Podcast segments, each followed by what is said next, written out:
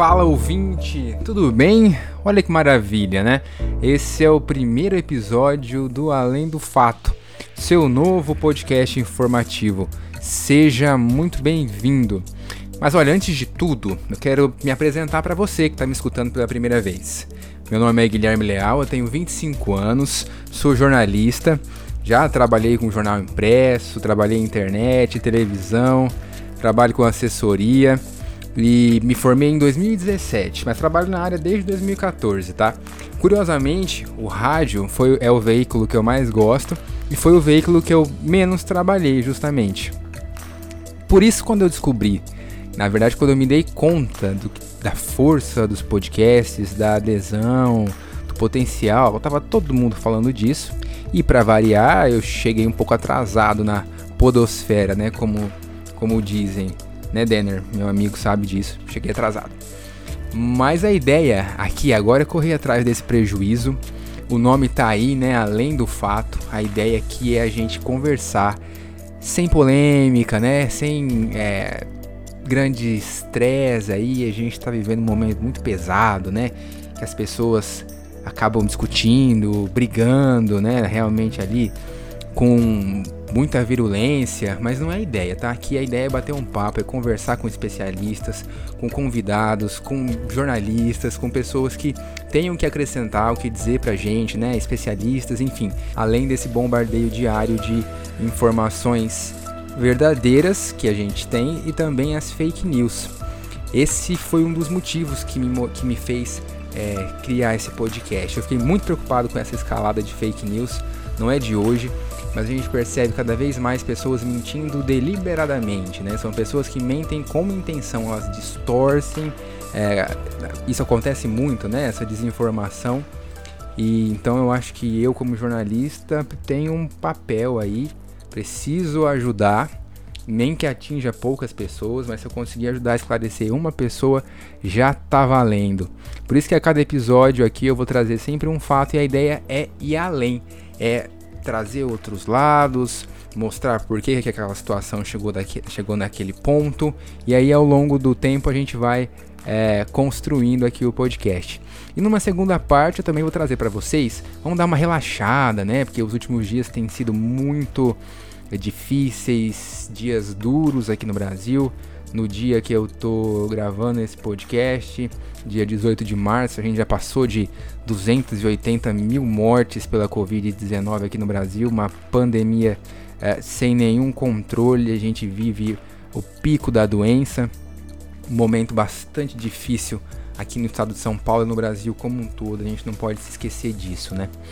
É, fica aqui a minha solidariedade a todas as famílias, a todos que perderam um ente querido, um amigo, é, também fica o meu apoio para quem está na linha de frente, os médicos, os enfermeiros, pessoal que trabalha em hospital, enfim, quem está dando a vida pelas outras vidas, né? E para quem está em casa, quem tem tido a quem consegue, né, ficar em casa, porque a gente está num momento que nem todo mundo consegue ficar em casa, já que o auxílio emergencial é, ainda não está disponível para essas pessoas, as empresas não estão tendo subsídio para isso, enfim, falta muita coisa para que todo mundo consiga ficar em casa pelo menos um pouco mais tranquilo. Para quem está em casa, a gente vai na segunda parte aqui do, do Além do Fato trazer uma, uma curadoria aí do que você pode fazer nesse tempo, assistindo uma boa série, um filme. Eu vou sempre a cada episódio trazer para você, porque eu não, não sei vocês, mas eu já perdi muito tempo ali Netflix, catálogo de Amazon Prime da vida, a gente procura, procura, procura e não acha, né? Então eu vou tentar ajudar você a já ir com uma opção mais certeira lá direto para o seu streaming. Pessoal, meu primeiro convidado é uma pessoa que me deixa bastante é, honrado, né, por, tá, por ter aceito esse convite de participar aqui do Além do Fato, nosso primeiro episódio. Ele que é mestre em Direito pelo Centro Universitário Toledo de Aracatuba Possui graduação em jornalismo pela Unesp. Ele é professor universitário, juiz federal da terceira região aqui em Aracatuba e atualmente é doutorando pela Unesp de Bauru e estuda esse tema que vai ser o tema da nossa conversa de hoje, que são as fake news. Além disso, Ele é autor de dois livros. Ele é autor da Tutela do Direito do Sigilo da Fonte Jornalística, esse que eu usei durante o meu curso aqui de jornalismo. E também, peraí, ele lançou recentemente outro livro chamado Direitos Humanos na área das fake news e da pós-verdade. Muito obrigado por ter aceito o convite, professor Pedro Luiz Piedade Novaes. Guilherme, eu que me sinto honrado, né, de você ter lembrado do seu humilde professor e já, como você disse, estou fazendo doutorado e escolhi justamente esse tema. Então, praticamente aqui vai ser um bate-papo. Vocês vão apenas ver as minhas aflições, né? tentar responder. Eu não tenho perguntas, respostas de nada. Tem muitas aflições sobre esse tema. Muitas perguntas, né? E humilde é bondade sua, um currículo desse, rapaz.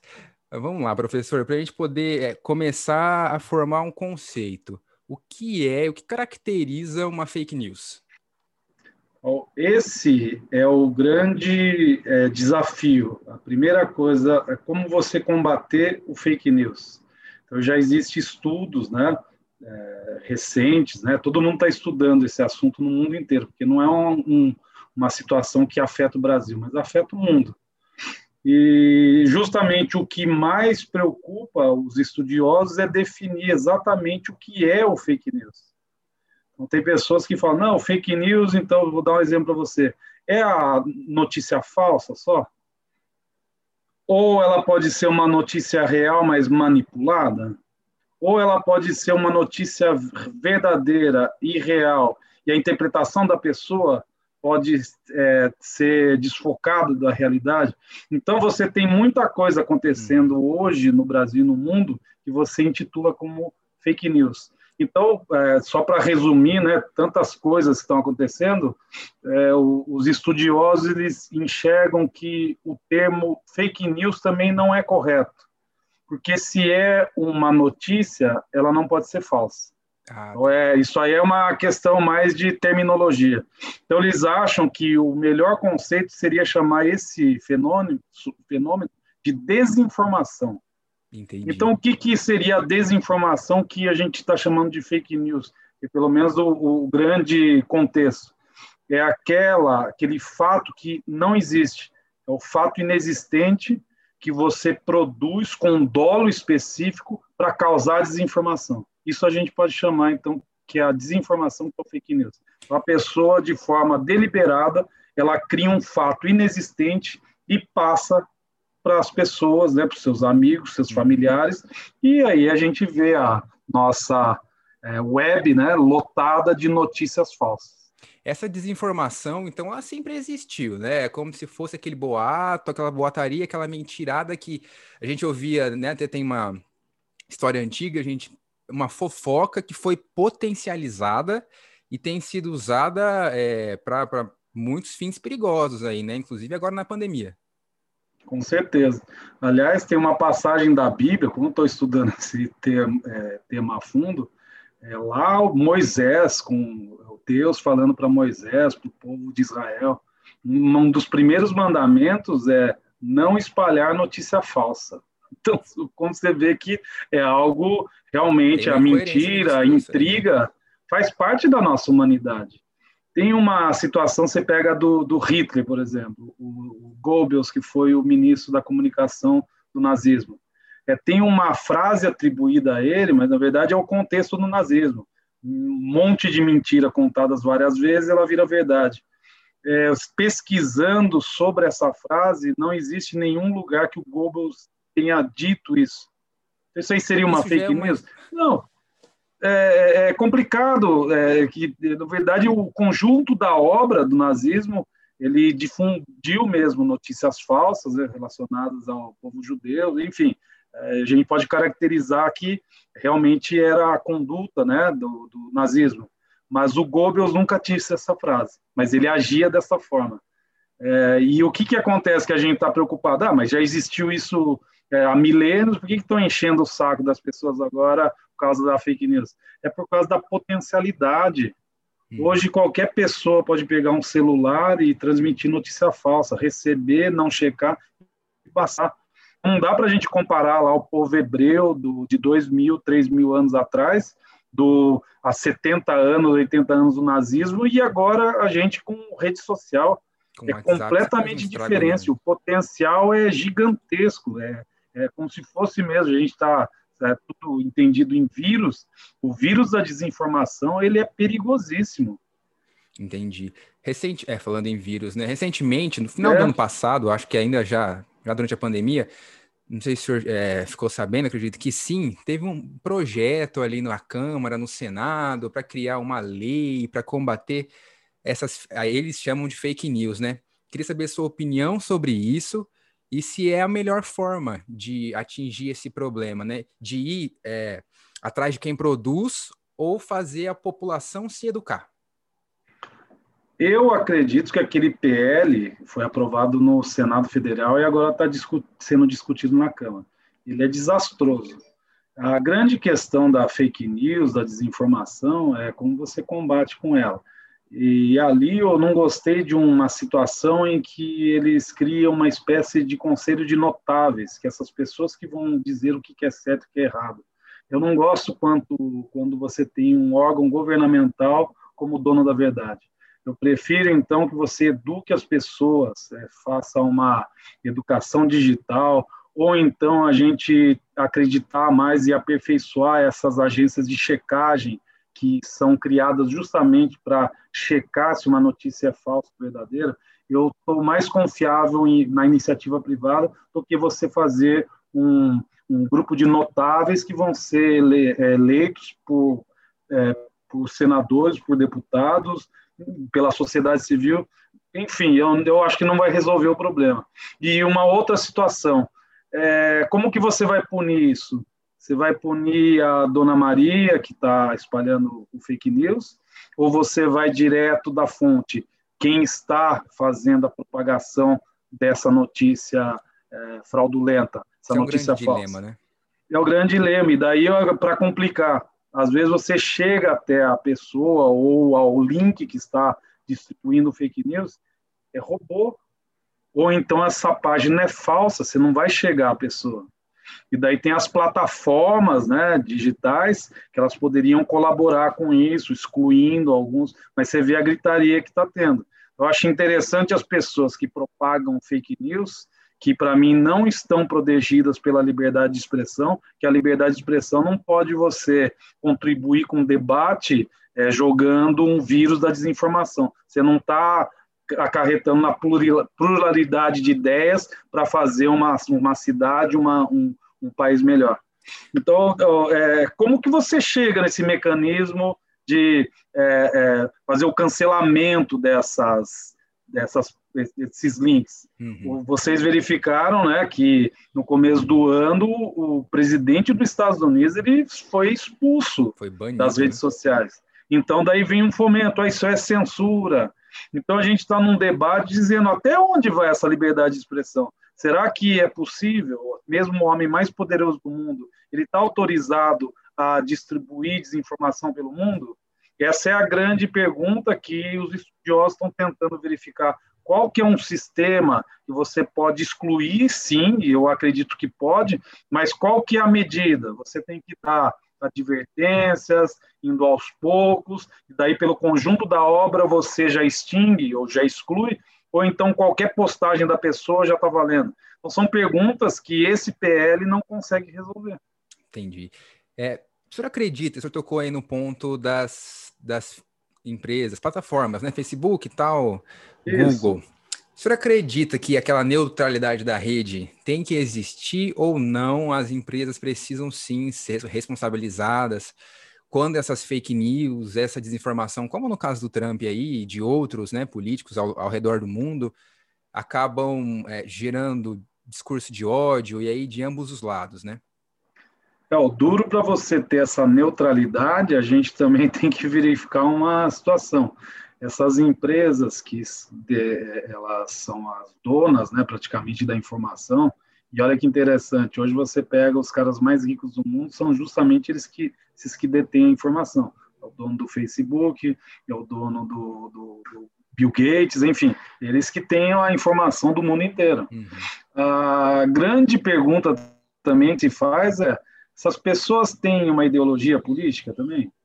É e outra, eles verificando que existe uma onda, um, um fluxo de desinformação, eles não podem ter o condão de, de, de é, excluir esse, essa página que, de, que praticamente ela diariamente, noturnamente, falar igual de Dilma aqui, é diariamente de, ou noturnamente, né, você propaga, será que você não pode excluir isso mesmo? Dá para perceber que não é uma coisa humana, né? Uma, você faz 20 é. postagens em uma hora, você fala, um ser humano que trabalha. Que não é um isso. ser humano.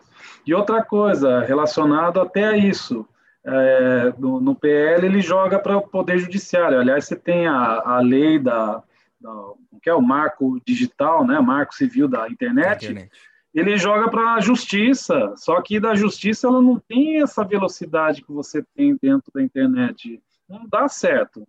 Ou não, não adianta você falar, ah, não, eu quero que saia o meu link, esse link está tá me difamando. Mas, ah, ao, mesmo, ao mesmo tempo, parece que não vai ser eficaz porque a velocidade da justiça é diferente da velocidade da web, da web.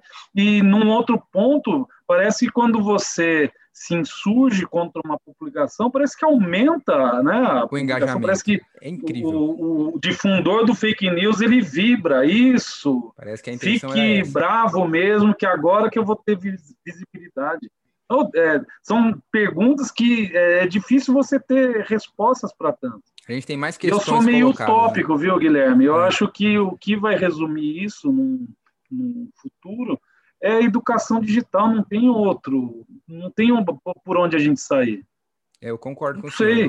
Tá é, é, é utópico mesmo, né? Utópico é o mundo colorido, o mundo feliz, sem guerras e sem fake news. É porque você tem muitas questões colocadas, né? Até para você incorrer na liberdade de expressão, como o senhor falou, a censura, né? E aí para a gente poder até diferenciar, tem muita gente que fala, ah, esse jornal tal tá, tá espalhando fake news. Aí queria que o senhor explicasse para a gente é, o que, que é você não concordar, ou ali a notícia que o jornal pode ser processado, o jornalista pode ser processado, do que, que é aquela fake news, a desinformação feita para isso, deliberadamente para desestruturar mesmo. É, para mim, jornalista que produz fake news, ou seja, é, você cria fatos inexistentes para prejudicar quem quer que seja, não pode, não pode ser chamado de jornalista. Então, você que frequentou né, uma faculdade, tem o um diploma, você bem sabe disso. Tem um dever ético, que praticamente é o dever do médico salvar vidas, o dever ético do jornalista é checar. E é isso que as pessoas não entendem. Às vezes, na checagem, o jornalismo pode errar. Mas ele tem o dever, então, de avisar o seu público, ó, erramos, né? Uhum. Tudo bem que não vamos entrar na seara de que, ah, esse erramos é pequenininho, Sim não é feito, né, nem entra. Também você não pode também falar que a imprensa é, é, são feitas só de pessoas, né, monges budistas, que não tem nenhum tipo de interferência, é, qualquer tipo de é, Interesse externo, né? atitude, né? interesses externos, nem políticos. Isso não existe também. Mas como você combate isso no bom jornalismo? É a checagem, e tá dentro do contexto do jornalismo, você dá opinião. Então, se você não gostou da opinião, ué, vai para uma outra notícia. É a mesma notícia, pega o, jornal tradicional que você gosta de ler, mas não esqueça de ler também o que você não gosta. Porque às vezes a sua verdade, a sua crença pode estar sendo manipulada por um tipo de pensamento. Então, para é mim, essa questão, as pessoas têm que é, parar de ficar xingando a imprensa, dizendo que a imprensa só faz é, fake news, é, tem essa hashtag horrorosa que é da Rede Globo, é, Globo Lixo, não é assim, mas, mas sabe que eu acho interessante, Guilherme? Quando você tem, por exemplo, vamos falar um outro veículo de comunicação que é muito é, de, é, xingado mesmo por pessoas extremistas, é, sai uma, uma pesquisa do Datafolha, mas ele é favorável ao seu candidato. Daí você divulga, ô, oh, Datafolha, tá vendo?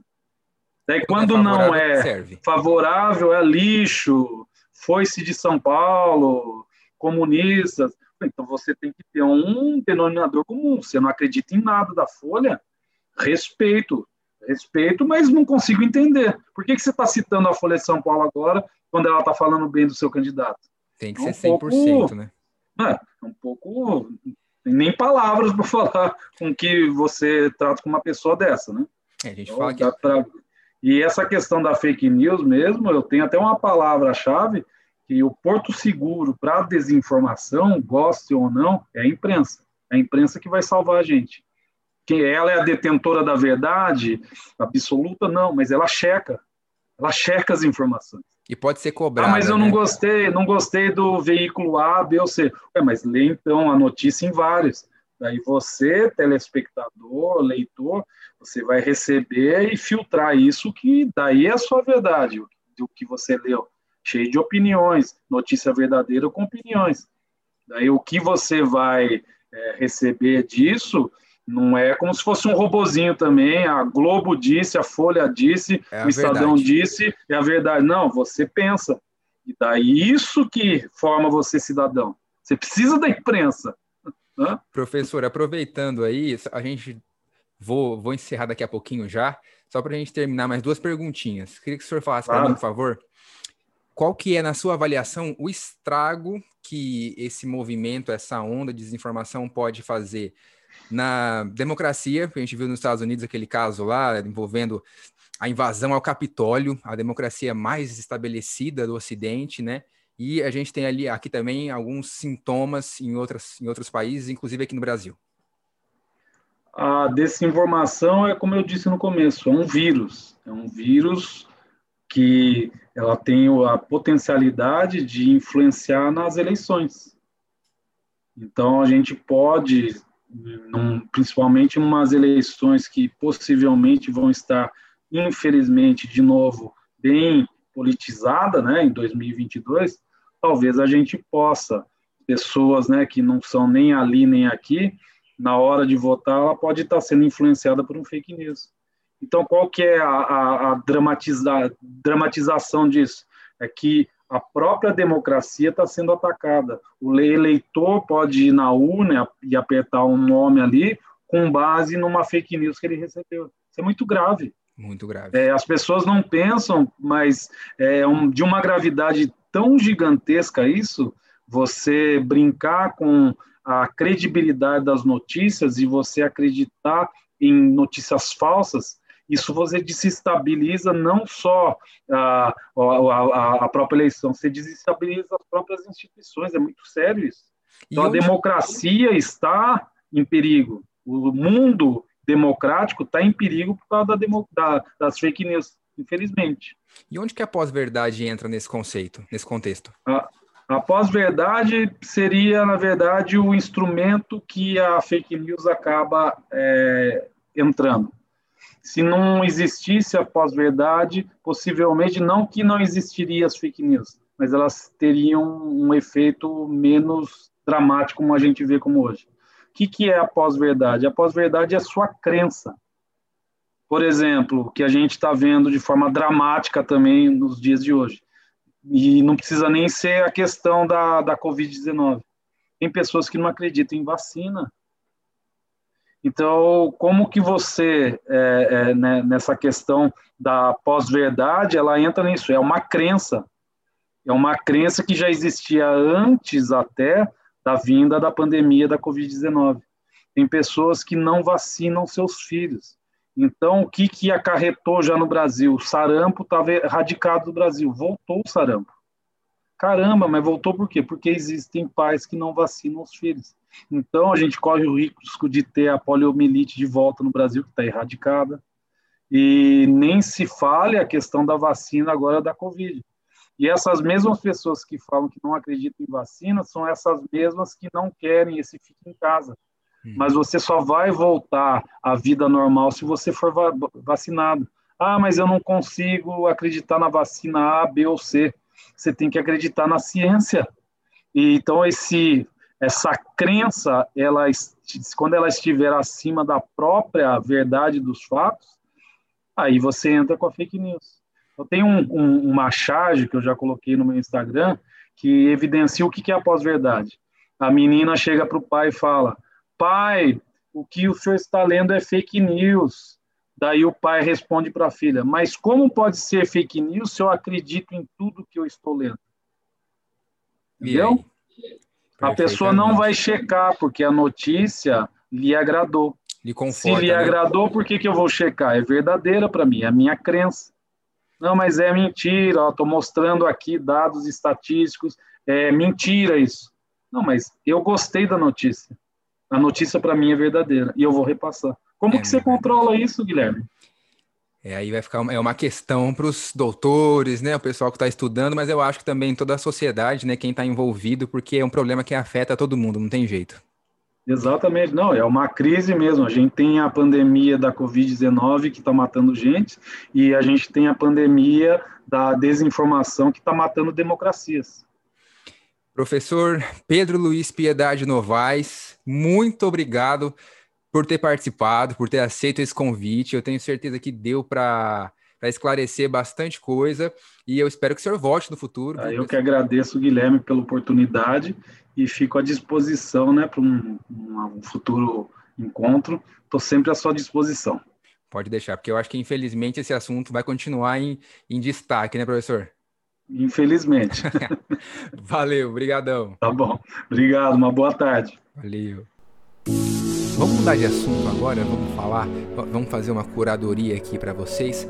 Toda semana eu vou trazer uma dica de uma série que esteja bombando aí, que esteja em alta no momento, ou então uma boa opção que seja um pouco desconhecida é, do grande público, né? Porque eu não sei vocês, eu perco muito tempo no catálogo da Netflix ou do Amazon Prime, Globoplay, procurando, né? Já cheguei a cronometrar, passei 40 minutos procurando alguma coisa nova. E aí acabei indo assistir um repeteco mesmo ali, uma pena que não tem Friends mais no Netflix, mas vai estar disponível aí, né? Em breve num outro streaming. Então, a cada semana eu vou trazer uma dica aqui e eu espero que vocês curtam, tá bom? A gente fica perdido mesmo, né? É normal, porque olha só, a gente tem Netflix, Prime Video, Pluto TV, Disney+, acabou de chegar no Brasil o Paramount+, tá certa a pronúncia? É assim mesmo? Paramount+, e tá para chegar o HBO Max, né? Que vai ser um arrasa quarteirão aí. A gente vai ficar mais perdido ainda nisso tudo. Então eu não vou trazer é, uma resenha aprofundada, né? Como, igual tem nos, uh, em alguns canais no YouTube. Vou tentar destacar para vocês alguns pontos positivos e outros nem tanto, mas que é, fazem com que você fazem, vale, acaba valendo a pena para você dar uma chance para essa série, tá legal? O som tá bacana, pessoal? Depois vocês comentem aí embaixo nos comentários. Olha que chique, sempre quis dizer isso. Depois vocês comentem nas nossas redes sociais se o som ficou legal, tá bom? A primeira série de hoje é uma série que eu particularmente gosto muito. É, descobri no ano passado, também por conta da pandemia, com esse negócio de ficar mais em casa a gente acaba desbravando um pouco mais, né? É uma série americana que começou a ser produzida pela NBC e, é, e foi distribuída em primeira mão pelo Fox Premium aqui no Brasil. Hoje em dia pertence à Disney, né? É a série This Is Us.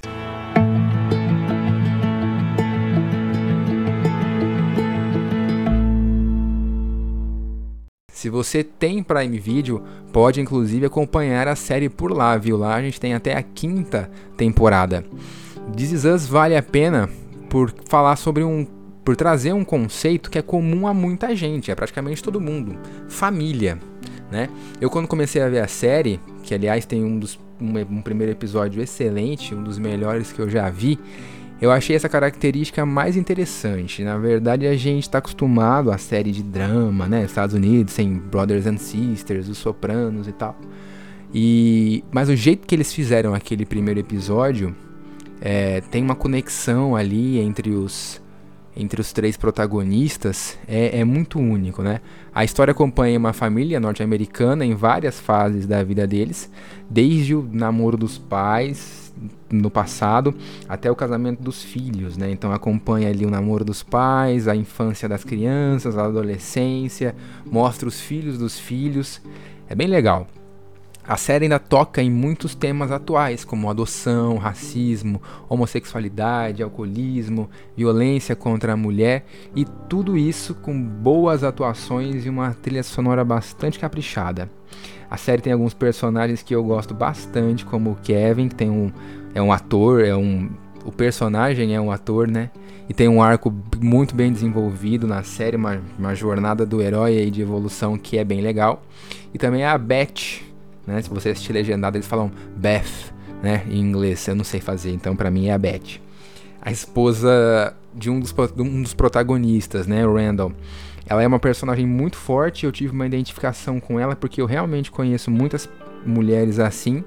Que, que, apoiam o marido, na verdade que fazem uma dupla muito forte em casa, é, não é nem um pouco submissa, ela sempre foi o que a gente conhece aí ultimamente como mulher empoderada e é, é bonito de ver essa parceria entre os dois, né? Em outubro do ano passado, a jornalista Cristina Padiglione trouxe a notícia de que This Is Us foi comprada pela TV Globo, né? Ainda não foi informado quando que a Globo vai exibir essa série, mas é uma boa notícia, né? Aí para quem não não tem acesso à TV paga ou mesmo ao streaming, né?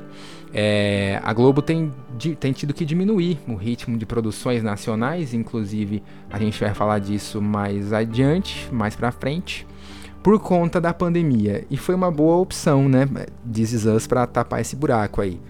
Mas fica a dica, viu? This Is Us é uma excelente opção para você que tá passando mais tempo em casa e tá afim de se emocionar com dramalhão familiar.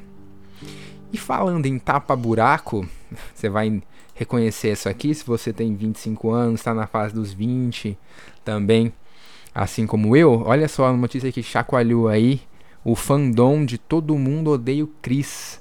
Os fãs que permanecem órfãos da série, que começou em 2005 foi até 2009, parece que foi mais tempo, né, gente? Mas foram quatro temporadas só de Todo Mundo Odeia o Chris. Aqui no Brasil a série ficou muito popular por conta das exibições da Record, né? A gente brincava que o Chris era o Chaves da Record. E agora esse fã pode comemorar, porque a sitcom sobre a infância do comediante Chris Rock vai ganhar um reboot em série animada, uma produção do CBS Studio, estúdio que serve é, serve como base para essa série.